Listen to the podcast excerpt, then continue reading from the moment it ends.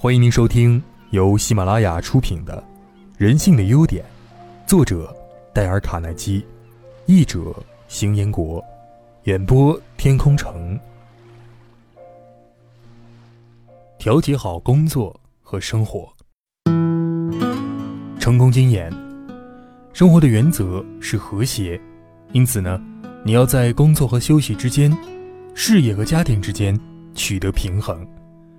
安妮花了五年的时间思考，今年终于决定改变工作，重新安顿身与心。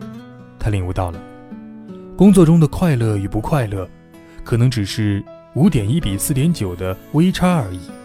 中间有个阶梯，你可能爬到中间的梯子，有恰好的平衡，他可能走了一截。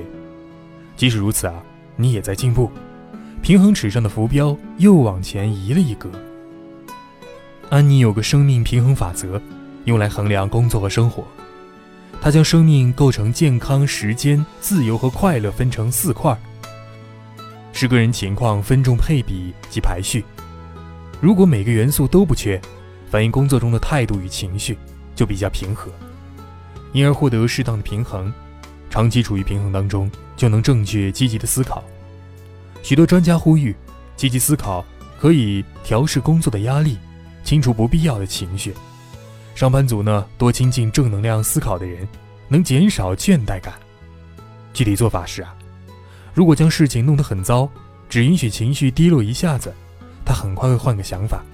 太棒了，我们又学了一招，下次啊有机会尝试其他的处理办法了。我们不因此认为自己很差劲，学会工作，也要学会休息。在职场上学习让自己喘口气是一门学问。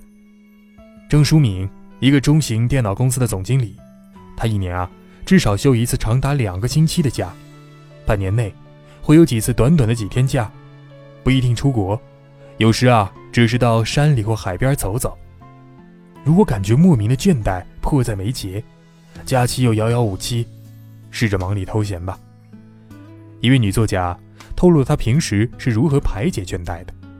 我偶尔请半天假，溜去街上逛逛，逛书局或者找个清幽的咖啡店想想事儿，在忙碌中留一点空间给自己，因为塞得太满了，容易窒息。美国石油大王洛克菲勒在平衡工作与生活方面可谓又是一个专家。谈起工作和生活，他说啊，这么多年以来，我执行的原则就是好好工作，好好享受。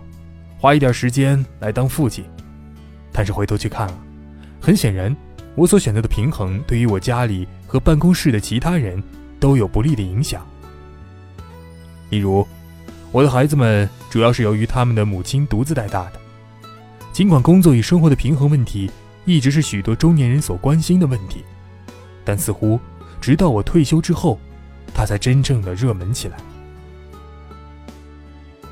在我过去工作当中，我听到了许多方面的问题，最常见的就是，你怎么会有那么多时间去打球，还能继续干好总裁的工作啊？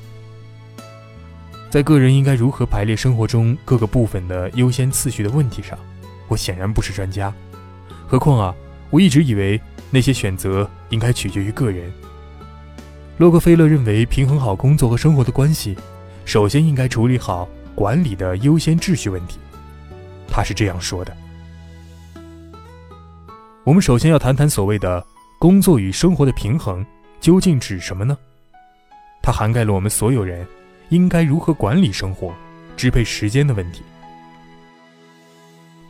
关于优先次序和价值观的问题，基本上啊，这个平衡是关于我们应该把多少精力消耗在工作上的讨论。工作与生活的平衡是一个交易，你和自己之间。”所得和所失进行的交易，平衡就意味着选择和取舍，并承担相应的后果。让我们站在你的老板角度上，换个位置对工作和生活平衡问题再来做思考。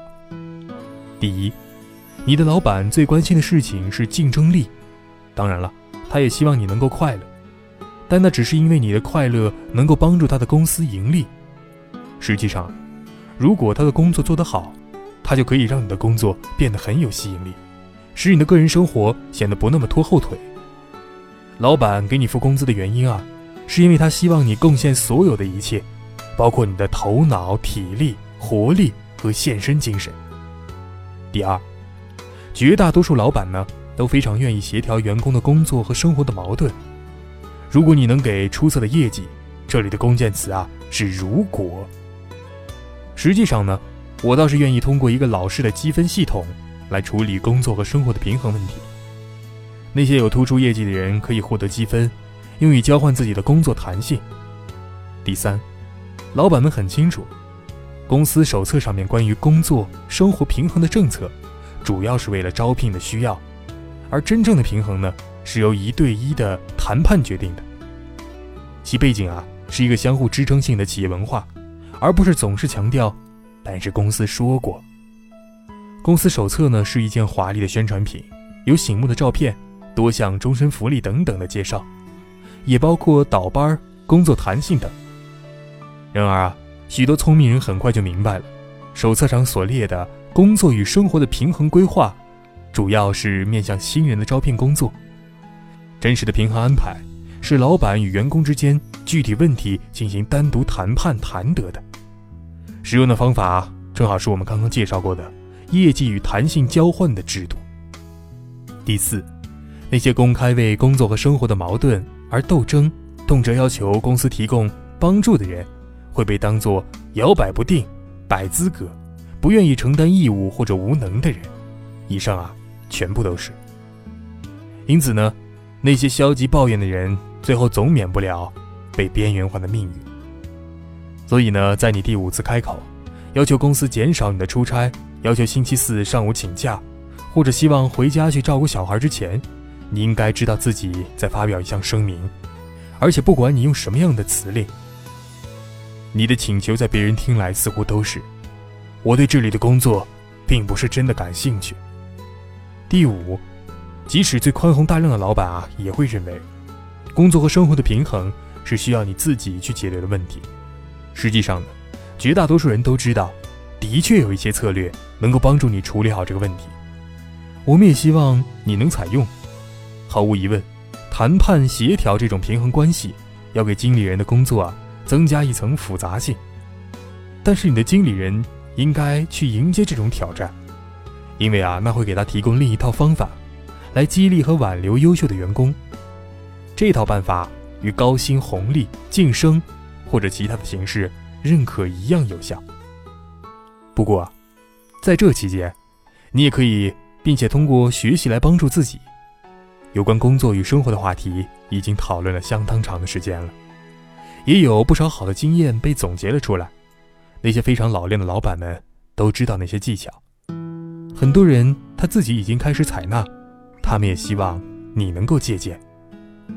通过我们上面的一段话，我们知道了有的平衡工作和生活是一个人取得事业上成功的关键因素，也是很多企业在招聘员工时的重要参照标准。一个能够出色处理工作与生活平衡的人。既不会像工作狂那样拼命的忠于工作，不顾生活，也不会像一个碌碌无为、毫无事业心、整日混日子的小职员那样打发时光。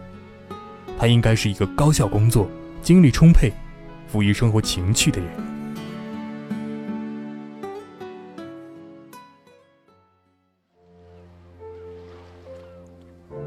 各位听众，本集已播讲完毕，感谢您的收听。